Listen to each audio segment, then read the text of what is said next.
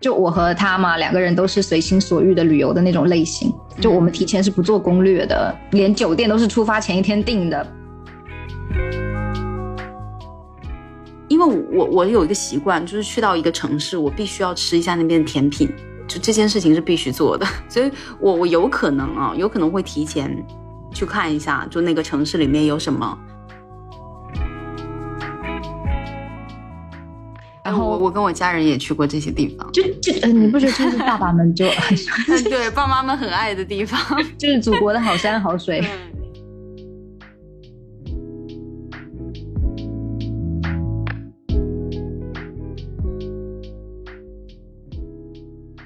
Hello，大家好，我是思想上巨人，行动上的矮子宝宝，我是活在梦里的飞机。我们本期的话题呢，就是聊一聊关于旅游。飞机，你喜欢旅游吗？这几年真的很少去嘛，也不知道是不是因为钱包瘦了太多的关系啊，有可能哦。但其实我每一次旅游我都不会花很多钱，所以我觉得更多的应该是一个有疫情的影响啦，就是怕麻烦嘛。我知道我身边的很多朋友都是疫情期间也去了很多地方玩，就我个人来说，我是很不喜欢就是在要看健康码或者是总是要去做核酸的的时候出去的。看情况，就就是比如说，如果是户外旅行，嗯，就我就会非常的喜欢，就是那种贴近贴贴近自然、毫无负担的那一种旅行，我会很喜欢。户外旅行的话，我就会整个人从 I 人就会变回异性人的状态，嗯，对，就是呃完全不同，而且而且不是故意的。嗯，今年正好五一的时候，我和我和我男朋友不是去了那个云南吗？我们去的是腾冲嘛，呃，一个很美的边境小城。当时去的时候就是很凉快，就是我我最喜欢的那一种凉爽的天气，就是大概你就是可以穿一件长袖 T，然后再加上比较薄的长裤的那种温度。好就好在说腾冲那里那里没有什么人。我们的活动时间又是下午三点到晚上十点，就完全错开，完全完美避开，就是本来就不多的人流。我们去了以后是住在一个古镇，叫和顺古镇。然后和顺古镇本来就很安静，就我和他嘛，两个人都是随心所欲的旅游的那种类型。就我们提前是不做攻略的，连酒店都是出发前一天订的。票也是，然后那时候这就有点非常的不能理解。就我也不是说很计划型的，但是至少就是来回的机票啊，还有就旅途当中要住的地方，我一定是会提前订好。对，但就是嗯嗯，就是这样了，也行啦，这样也行，对吧？对我很少在旅游前去做攻略。嗯嗯。呃，或者是特别详细的那种攻略，而且我不喜欢，就是一定要限制我自己去吃什么，或者是打卡哪里，这样子会让我觉得不如不去。嗯。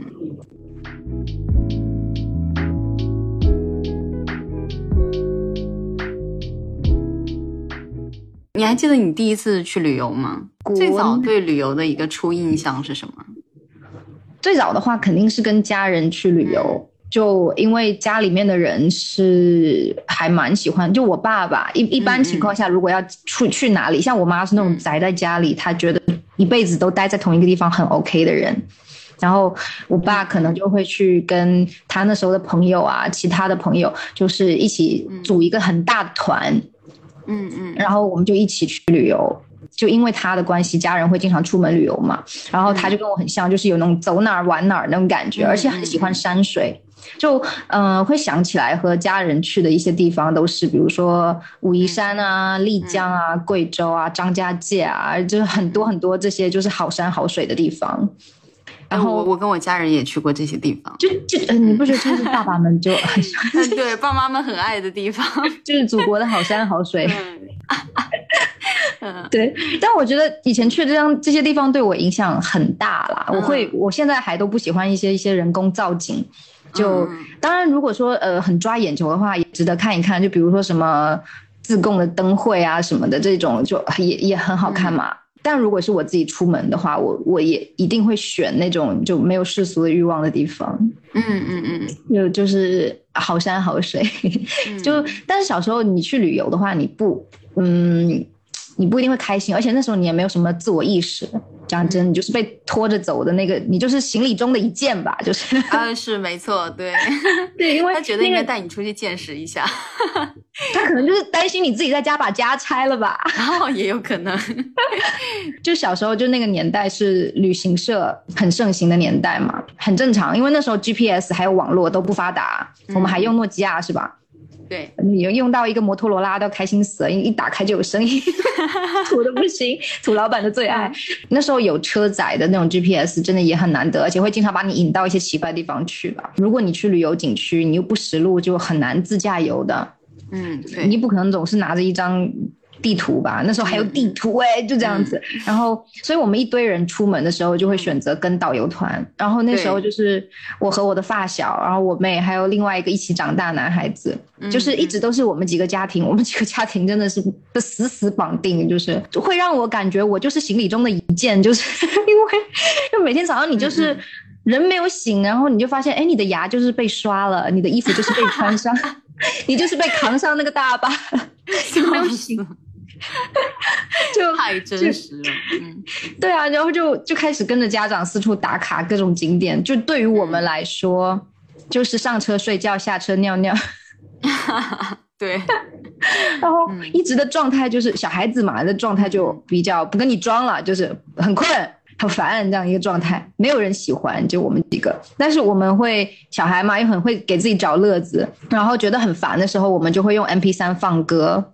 然后一起大声唱，然后一就是可能一开始唱就是只是哼哼哼哼哼，然后后面就越唱越大声，越唱越大声，要掀翻车顶的那种感觉。然后我们的心情就会非常的好。嗯嗯。如果我们唱歌唱的够大声，导游就会闭嘴，就不会在那边出现说啊 要去哪里消费一下吗？我们下一站就要去那个什么珍珠厂。大人也不会玩嘛，就只能听导游的。所以那个时候黑导游还蛮多的。嗯，我记得有一次就是我们在丽江的时候去。去逛完就玉龙雪山那个景点，我是小孩，我已经很累了。嗯嗯，我就吵着说我要回酒店睡觉，然后我就看到导游的脸就是黑了，因为下一个景点是要收门票，他可以抽成的。嗯嗯，我你知道为什么我会知道这点？当时我是小孩，我还不懂这个，但是那个时候他就有跟我们说一些门票的事情啊，一个人要。一百多块什么的，当时的一百多块很多钱，就说什么七七八八的，就是会说，哎呀，这个也不贵啊，我们可以看什么，里面它有什么表演，什么节目都很精彩什么的。然后我说我不去，然后一开始大家也就说要照顾空气嘛，要不然你就待车上啊。然后我就说不要，我现在就要回家。其他小孩也一起跟着闹，然后那个导游就直接脸黑了，看着我的表情就跟我砸了他的饭碗一样，就有有这个阴影吧，就觉得他们都很黑。嗯嗯，哎，你刚刚在讲你的这段经历的时候，我的脑海当中跳出的是我的我的经历，就是说太像了，就小时候 什么在车上唱歌啊，什么导游在那边 说啊门票的事情，什么爸妈说睡觉下车尿尿，什么爸妈说要不然你就在车上待着吧什么的，哎，都太像了吧，似曾相识。嗯，他们他们想的就是来都来了，啊，对，中国人就很喜欢说来都来了。你不去的话，那那我们去。嗯，我小时候也是经常跟爸妈出去旅游。从什么时候开始啊？我可能没有什么印象了，但是我有看我们的合照。幼儿园的时候就开始了，就我爸妈特别喜欢出去玩儿。就是祖国大好河山啊，也是一样的。然后就带着小小的我，我就我就看到了很多合照啊，小小的我坐在马背上，然后我妈妈抱着我，然后还有什么我在那边喂鸽子，就是我那两只手啊就伸出去，然后鸽子在我面前扑腾来扑腾去，然后他们给我照下来，就是有很多这种照片。但是每一张 很搞笑的是，每一张照片里的我的表情都是 地铁老人看手机。其实这些照片还能告诉你，你曾经幸福过。哦，对对，至少我爸妈努力的想让我幸福过，但是好像没有一张照片我是笑着的。失败。嗯，但是我能感觉到他们很用心的想让我出去接触一下大好河山。大太用力了。嗯，就很搞笑，尤其是眉头都是紧紧的皱在一起的。不知道怎么回事，可能有时候也比较胆小，然后第一次骑马也会觉得害怕。然后包括那鸽子啊，我到现在我都非常讨厌鸟类。我都能想象出来，我爸当时肯定在现场说：“哎，宝贝，你看这个小鸟多么的可爱！”我在那边哇，我不要。他让我的手端着鸽子的饲料，然后那鸽子就在我的面前飞来飞去，就照下那张照片。然后我那个眉毛真的是都快拧成一坨了。哎，虽然我的纹身是一只鸟，但是我自己很讨厌鸟，你懂吗？你离谱吗？我我真的有点离谱啊！啊，那笑死。然后就是我有印象是那样的，然后到后面小学还是每年只要有假期，有假期的时候一定会带我出去玩。就你刚刚说的那些地方，我好像都去过，但是我的印象都停留在对大巴车，然后导游那张嘴唧唧歪歪的。对呀，很生气，就是就是有时候你会遇到很好的导游，我那时候遇到一个就是十十七八岁的那种实习导游，但是如果遇到那种中年的，你一看就是他们有生活负担的那一种，那种导游，他们就会真的一直在劝你消费，就劝你。理性上可以理解，但是情绪上非常的恼火。记得去杭州的那一次旅行团，是带我们又去了什么丝绸厂，又去了什么珍珠粉厂。反正去的地方买的东西都还是比较贵的那种，这种东西的成本跟那个差很多，成本跟售价差很多。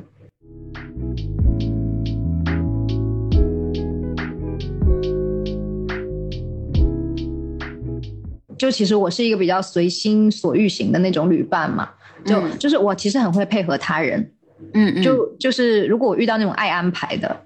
然后我就会好行，全部交给你好了，我就是被你带着飞，但是前提是对方不能是特种兵啊，特种兵打妹，就自己玩。如果是遇到说其他人就是很不爱安排的，然后我就会去安排，但是我也是意思一下，嗯嗯，意思意思。如果遇到那种完全依赖我的，就比如说如果在国外，然后对方的语言不是很 OK 的，然后我就会我就会开始认真的规划。就是行，这个大旗我来扛，就是这种感觉。但是因为是一个 FP 人，所以说呃，就算是我就是扛起了大旗，或者是写了很好，就是很工整的旅游攻略什么的，也不会是特种兵打卡的旅游。嗯，那我没有特种兵过。嗯，没有，我也没有，就是没有必要，没有必要，好吧？你就谁要给我安排密密麻麻那种行程，我真的真的，我就会跟对方说，我们各玩各的吧。那我其实我也是配合型的。旅游对我来讲很重要的一点就是让我放松，不要让我动脑子。所以我可能 最多最多的计划就是在去旅游之前，我可能会稍微规划一下，我大概要穿几套衣服，然后有什么必须要用的一些用品，比如说我容易过敏的话，我就要带一些过敏药。嗯，然后可能去到那个地方，如果说有那么，因为我我有一个习惯，就是去到一个城市，我必须要吃一下那边的甜品，就这件事情是必须做的。所以我我有可能啊，有可能会提前。去看一下，就那个城市里面有什么，嗯啊，面包甜品店，就有很多 App 上，它已经会告诉你那个城市会有哪些比较有名的甜品店，然后我就会到场，我再去决定要去吃哪一家比较近的啊，或者怎么样，再随机去变。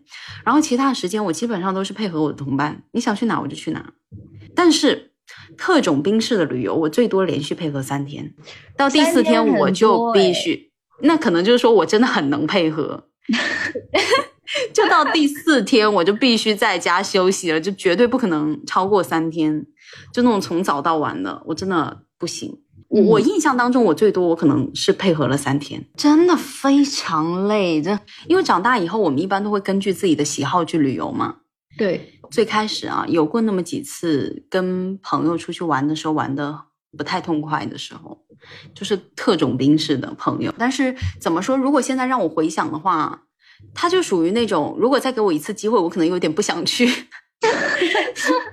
但你要说这整个过程很糟糕，那也不至于，因为朋友都是关系好才会出去的。所以就是说，呃，如果再给我一次机会，我不想去，但是我们还是朋友，你懂吗？就某一次去香港的时候，是跟很爱逛街的朋友去的。然后当时我们四个人，其实四个人这个配置对我来讲已经是偏多了。哇，真的很多哎，我不喜欢很多，就就太多了。我最喜欢的就是两个人刚好去的时候呢，就是这个人爱吃这种，那个人爱吃那种。就是四个人当中，一个人呢是必须吃咸的，而且到点就得吃饭呢。然后呢，一个人呢是非常爱逛街的，就一定要去各个商场呢。于是这一次香港之行，就是从早到晚就一直走走走走走走走。然后你不饿的时候也要吃饭，然后你可能走累了，你还是要去逛，你懂吗？不饿也要吃饭，这真真的是，嗯，怎么说呢？就是多少是有点透支吧。就每天回去就像死了一样，我真的不觉得我是出去放松。我真的不喜欢那种超过三个人以上的旅行，嗯就大家意见不好、统一的情况。嗯嗯，如如果你跟另外一个人出去，那你其实，在出跟他出去之前，你就会你知道他是谁，然后你也知道他是什么人，喜欢什么。那两个人的意见其实很好统一的，而且如果你找对人的话，不会有那种大家争执不下的情况。是没错，嗯但是如果是四个人或者三个人，三个人我都觉得有点难了。嗯，就是但凡有一方觉得说，就是我虽然不喜欢，但我迁就你一下吧，就有一点点嗯这种高傲的苗头，我就会心情就是大破坏，就是我很讨厌这样子。他如果这样的话，就说明他没有很想迁就你，就不是很随意的那种。我如果不喜欢，我也会跟你说，那不然我们分开行动嘛。但你要是、嗯啊，那我就迁就你一下，但可能有些人会觉得不要分开行动，就即使你你我知道啊，可能你在讲出啊，那我们分开行动这句话，你并不是说以此来胁迫他们跟你一起，那那就自己玩。对我能懂你，但是可能有一些人他就觉得，那既然我们出来了，我们就应该一起啊。那好吧，那就只能我配合你了。他可能就会这样想。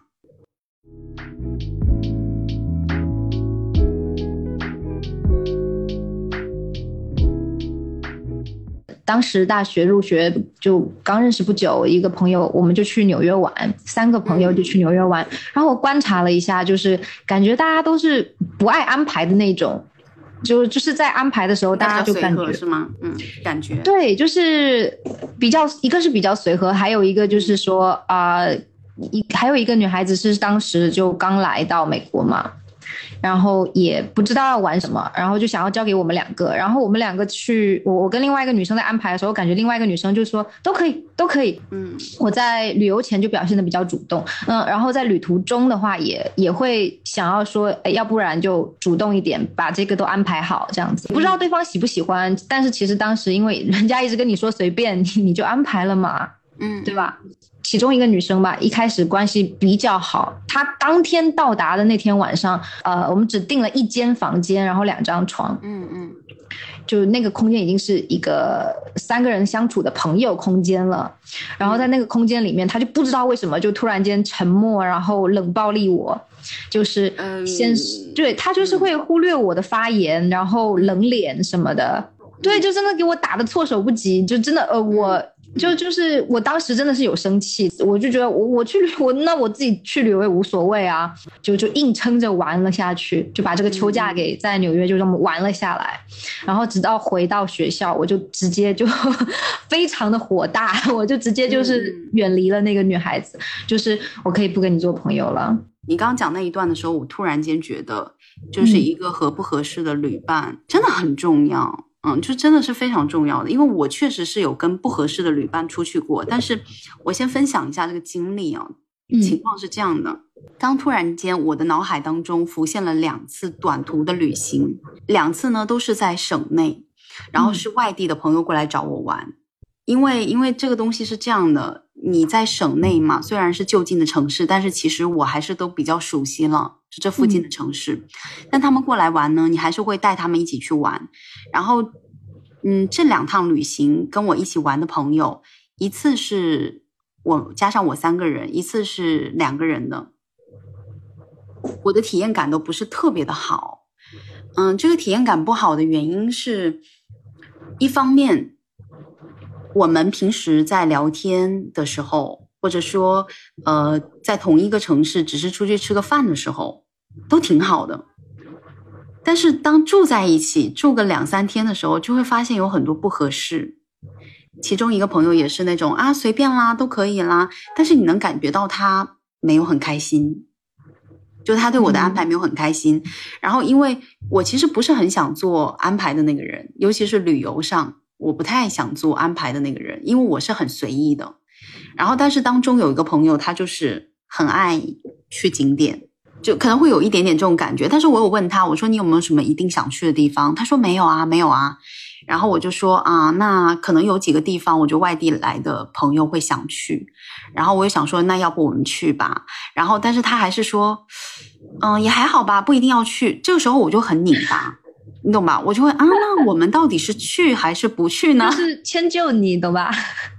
对，我就哎，那你到底想去哪？那去这个地方你会开心吗？因为我作为东道主的一个身份嘛，他感觉又很不一样，就会变成人家如果来玩，我没有带他去好好玩一下，那他这一次旅途可能会因为我的安排失误而不开心。哦，所以我就整个就心理负担就比较重。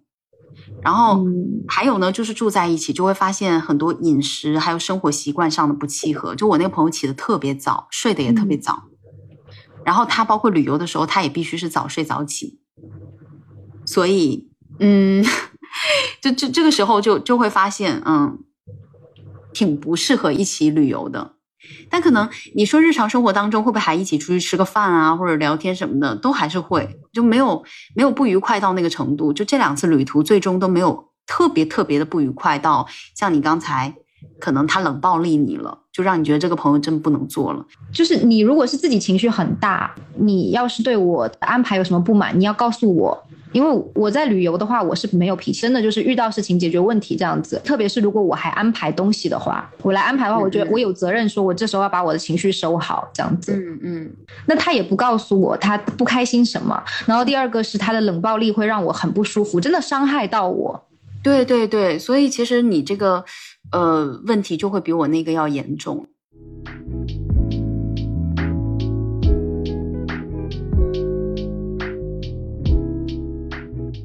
我我再回想一下，就是我有没有旅游体验很好的时候？有，而且都是跟我特别熟悉的朋友出去，啊，旅游体验就很好。嗯，我第一次去，然后也是我印象最深、最舒服的一次，是一四年的时候去泰国。嗯。那个时候是高中刚毕业，准备去上大学，然后我和我发小两个人，就我们一共三个人，但是我们三个人都是从小玩到大的，就都特别熟悉对方。然后我们就去去了泰国，然后主要是在曼谷和沙美岛待了一周多。然后沙美岛那会儿，我不知道现现在我有听他们讲说沙美岛上现在人也很多，但是那会儿人真的特别少。然后我发小呢，一个是 ESFP，一个是 ISFP。对，怎么回事？对，但但是就是关系很好，呃，我很喜欢 FP 型人，因为他们是 FP 啊，对，我很喜欢 FP 型人，就非常随和。然后我跟他们两个出去玩呢，就是，嗯，那那次很搞笑，就是再给我一次机会，我可能不会再去进行这样的旅行，因为现在回顾可能会觉得有点危险啊。那一次是怎么样呢？是我在贴吧。我在贴吧上找了一个旅行的导游伙伴，他是一个山东人，一个山东大老爷们儿。然后他在贴吧上发说，因为当时我高中刚毕业，我就想说啊，那要不就跟好朋友出去出国玩一下。然后我就在贴吧上看到了一个帖子，他说啊，去泰国玩，然后有没有一起去的？我就直接加了对方联系方式，我就说啊，走吧，一起去吧。我不是很想规划。就我们三个都不是很想规划，那就听你的。然后对方那个山东大老爷们儿啊，他是特别经常去泰国，他很喜欢出国玩嘛，然后又很喜欢泰国。然后他就那一次，他真的，我真是太幸运了。怎么说？就这个人，他真的非常会规划，而且他 就是呃，他他的外语交流各方面都挺好的。然后所有的住宿，然后包括我们去什么地方，全部都是他安排的。就一个陌生人，你懂吗？就再给我一次机会，我可能不敢。高中刚毕业，胆子很大，刚成年，我两个发小都小小只的，跟一个陌生的壮汉去到了泰国。然后他就带我们去了曼谷和沙美岛嘛。然后我们在沙美岛住的那个地方是在海边，海边的那种独栋的房子。就每天睡觉的时候听着海浪睡，醒来的时候推开门就是一片海，就超美，你懂吗？就很难，哎呀，反正就是真的，真的就特别好。然后他呢，那那个男生又是很随和的那种，他的行程安排的都不是很满，然后跟我们都一样，都是那种下午晚上才出去玩的人，待了一周多，就真的是我印象很深，然后感觉很快乐的一段旅途。就早上睡到自然醒，然后。就穿个泳衣就去海边游泳，因为我们一推开门就是海，然后呢，他还带我们去潜水，然后带我们去看人妖秀，然后他自己还有自己的夜生活安排，就是他每次去泰国必须要进行的夜生活项目，懂的都懂。因为我的两个朋友，他们真的是，我们都是随便随便，然后我们说随便，那就是真的随便，这样就很舒服啊。然后还有呢，就是短途我印象比较深的一次是去垦丁，去垦丁我旅游体验好，不是因为旅伴啊。嗯，是因为那个景真的很美，然后也是去潜水了，然后一群人去了垦丁，然后我主要是记住那个景了，但是当时的那个人之间的一个氛围吧，也就是凑合，没有什么摩擦，因为大家都还挺好相处的。哎呀，就一起去的人好相处真的很重要。还有呢，也是几年前，是我印象当中应该是第二次还是第三次去上海，那一次去呢。是跟另外一个朋友，他也是 ISFP，然后是巨蟹，真的是我印象当中去上海这么多次最舒服的一次。当时爱彼迎还可以用，现在爱彼迎不能用了，当时还可以用。然后当时我订了一个民宿，这个这个民宿呢是走进去你就好像进了哈利波特的。某个房间的那种感觉。当时那个民宿老板呢，他是常年在法国嘛，然后他每一年回国的时候，他都会带一些他喜欢的饰品，然后他就慢慢的把他的那个屋子装修的很像哈利波特房间的那种风格，然后里面的每一个饰品，对对对，他说他花了好几年才装修好，然后他哇，嗯，对，就是一个随意，突出一个随心所欲，没错。然后他呢，这个老板人也很好。当时我去到那个民宿外观的时候，因为它是那种老居民房，外面就是有点破，不是那么的美丽。我当时就想啊，不会是被欺骗了吧？结果推开门的时候，我真的哇，好美，就是那种古典，我这一整个震惊住了。就进到那个房间以后，是一个小客厅，然后小客厅沙发，然后上面有。很古典的什么录音机啊，有很多很多的书，那种暖光灯，就他整个家里都是暖光，调子都是比较暗的，然后都是红木。再往里面走呢，就是有那个壁炉，品味超级好。然后那几天，他每天早上几乎每天早上都给我们做饭做早餐，感觉也是有点偏法式的那种早餐。就啊，真的很爽。而那个老板就是人又特别好，然后晚上还请我们出去喝酒。那几天我们没有安排什么行程，就基本上就是睡到中午才起来。然后如果说外面天气不是很好，不是很想出去的时候，比如说太阳巨大，那我们可能就会等到晚上出去外面压马路，然后吃一吃自己喜欢的甜品店。然后如果说当天不想出门，我们就直接在民宿里面待一整天，就点外卖。因为那老板他有很多很多书，他那屋子其实挺小的，但是感觉很温馨。然后他的那个大厅又摆了很多书，然后我们就随便拿书看。然后那老板还送了我一本书，就是我现在手头的这本《纸质的不能承受的生命之情》，是那个老板送我的。嗯，一方面是内容，然后我记得有一天，有一天我不想出门，我就在那个老板的那个。呃，小客厅的沙发上，我就窝了一整天，就把那本《不能承受生命之轻》看了一遍。呃，当时爱彼迎不是民宿老板是可以给客户评价的，然后客户也可以给老板评价，对吧？对。然后那老板就说：“这就是一个像猫的女孩子，往那个沙发上一坐就是一整天。”我现在在回忆的时候，我都整个人就是软掉了，你知道吗？就这好快乐啊！就那一段行程，沉浸在回忆当中了，你懂吧？就沉默了。如果说之后再让我出去旅游，我应该会选择至少一周或者更长的时间，然后选一个我住的特别特别舒服的地方，然后继续每天到傍晚再出门，然后走路发呆吃东西，走路发呆吃东西。嗯，这其实已经偏近于旅居的那种状态了嘛，就像本地人一样生活一段时间。